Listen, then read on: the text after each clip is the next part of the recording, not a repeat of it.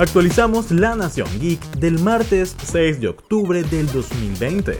No sin antes recordarles que al final de este capítulo conoceremos cuáles son los mejores celulares para comprar en este 2020. Dawn se retrasa y eso podría poner en peligro la fecha de estreno de The Batman.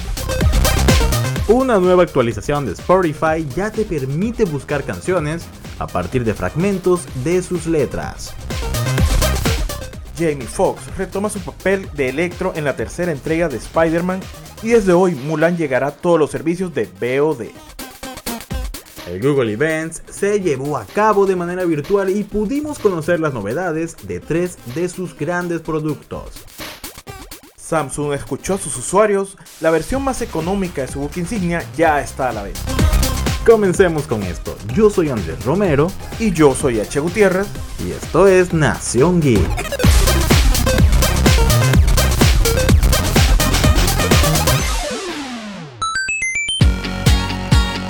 Nación Geek inicia con su segunda temporada, cargada de bastante información derivada del mundo de los cómics, televisión, cine y tecnología.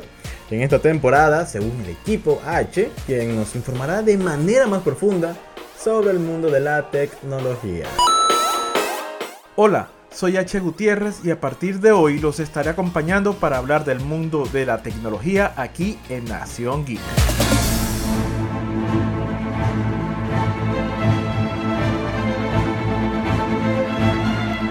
Así es, iniciamos con noticias en el mundo del universo cinematográfico de Marvel que sigue sorprendiendo a sus fans. La última novedad sobre la fase 4 del estudio es que Jamie Foxx volverá a meterse en la piel de Electro en Spider-Man 3, la tercera entrega sobre el hombre araña protagonizada por Tom Holland. El intérprete se encontraba la semana pasada en conversaciones finales para cerrar su regreso como villano, a quien dio vida por primera vez en The Amazing Spider-Man 2, la segunda entrega de la etapa de Andrew Garfield como el superhéroe arácnido.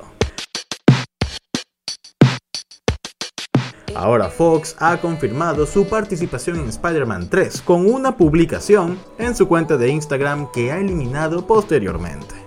Pese a que Fox ha eliminado la publicación, Comic Book ha conseguido realizar una captura de pantalla de la misma. En el texto puede leerse el siguiente mensaje. Dile a Spidey que volvemos. No puedo esperar para que la vean. Y no seré azul en esta ocasión, pero sí un tipo malo al 100%. Para acompañar a este mensaje, Fox había publicado un fanart con tres versiones diferentes de Spider-Man, una imagen que recuerda la cinta de animación Spider-Man Into the Spider-Verse. Spotify ya te deja buscar canciones por fragmento de la letra. La herramienta es bastante fácil e intuitiva. Si no sabes el nombre de la canción que quieres escuchar, simplemente ve al campo de búsqueda y escribe las palabras de la letra de la canción. Si Spotify encuentra una similitud, aparecerá debajo del campo de búsqueda. Esta herramienta ya existe en Apple Music desde el año pasado y ahora Spotify la agrega para reducir el proceso de búsqueda de sus más de 100 millones de usuarios.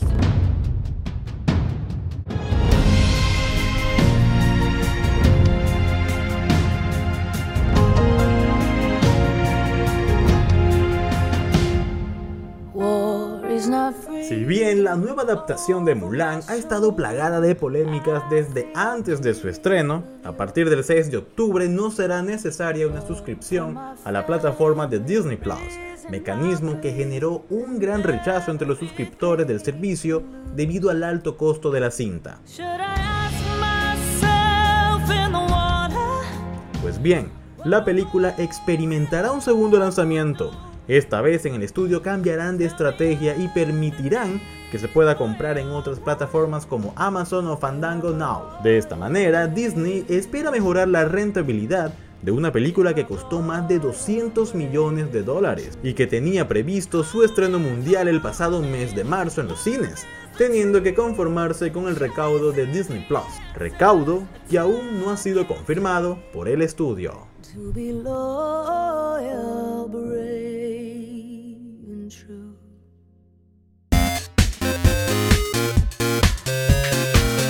En el más reciente Google Event, la empresa norteamericana presentó dos nuevos teléfonos inteligentes, un Chromecast con Google TV y un nuevo altavoz asistente de Google llamado Nest Audio. El Google Pixel 5 no es un gran teléfono insignia, en cambio, es un dispositivo medio de 6 pulgadas sentado en el Qualcomm Snapdragon de 765G. También hay 8 GB de RAM y 128 GB de almacenamiento y una batería de 4080 mAh. La pantalla tiene un agujero perforado para la cámara frontal, pero se adhiere a una resolución de 1080 píxeles con velocidades de cuadro hasta de 90 Hz. En el mismo evento, Google lanzó la nueva versión de su famoso Chromecast, pero esta vez con Google TV y su propio control remoto. Esto significa que podrás cambiar al Chromecast y usar el control remoto para navegar por la nueva interfaz de usuario, la cual no es un reemplazo para Android TV, es una experiencia separada.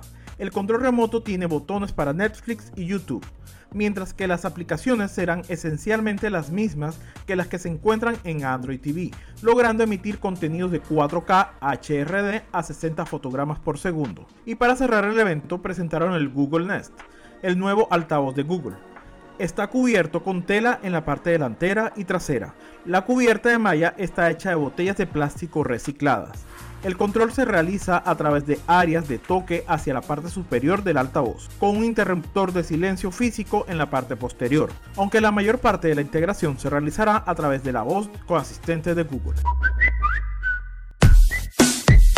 El Galaxy S20 FE 5G o Galaxy S20 Fan Edition 5G llega como el celular más barato de esta serie de teléfonos insignia de Samsung. A pesar de ello, mantiene muchas características de los otros S20. Como dato curioso, Samsung dijo que el Galaxy S20 FE es justamente una respuesta a la pandemia COVID-19 de esta manera, en un principio no fue un producto planeado, sino que llega por la demanda generada por los usuarios de productos más económicos y balanceados. Samsung inclusive dijo que el lanzamiento de los Galaxy S20, el modelo más popular fue el Galaxy S20 Ultra, pero pocas semanas después, el Galaxy S20 se convirtió en el modelo con mayor demanda. Un cambio más rápido que de costumbre, según reveló un portavoz.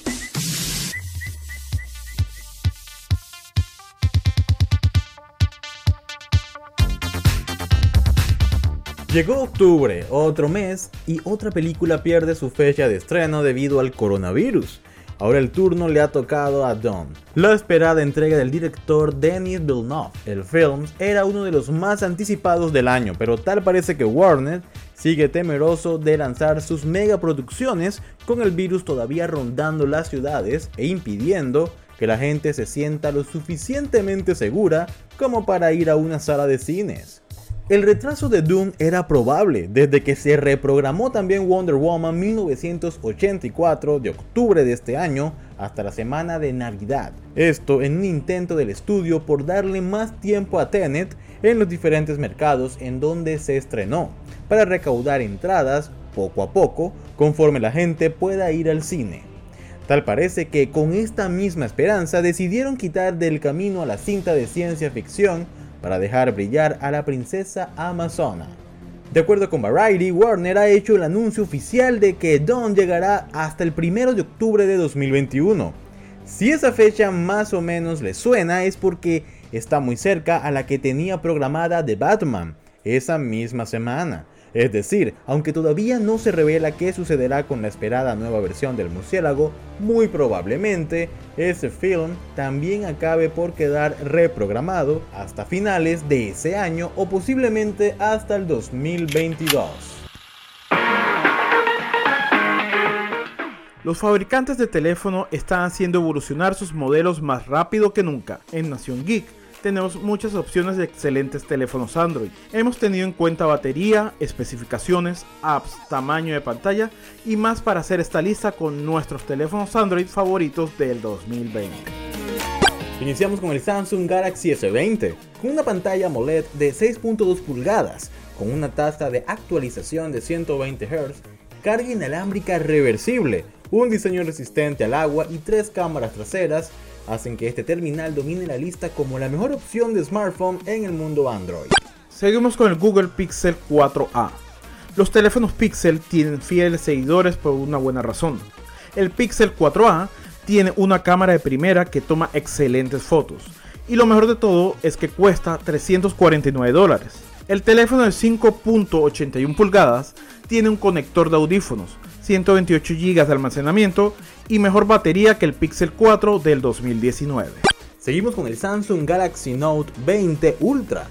El Note 20 Ultra junto a su hermano menor el Note 20 es un teléfono Android Ultra Premium, muy costoso con una pantalla grande, un lápiz S Pen y cuenta con 5G. El Note 20 Ultra también tiene tres cámaras traseras, un potente procesador Snapdragon 865 y carga inalámbrica reversible. Viene con almacenamiento interno de 128 o 512 GB es el turno para el OnePlus 8 y 8 Pro. A pesar de que OnePlus no es tan conocido como Apple o Samsung, el OnePlus 8 Pro ofrece una experiencia premium a un precio relativamente asequible. El 8 Pro tiene una pantalla con tasa de 120 Hz y una cámara telefoto. El Motorola Edge Plus tiene casi todo lo que esperarías de un teléfono 5G premium. Procesador Snapdragon 865, batería gigante, pantalla OLED con una alta tasa de actualización y varias cámaras traseras con especificaciones contundentes. Por último tenemos el Galaxy A51, que cuesta 399 dólares, aunque la versión 5G cuesta 499 dólares. Es un teléfono con cuatro cámaras, lector de huellas sobre la pantalla y memoria expandible.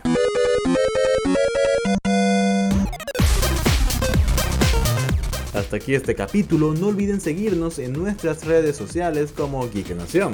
Nos volveremos a escuchar en otra nueva oportunidad. Yo soy Andrés Romero. Y yo soy H. Gutiérrez y esto fue Nación Geek.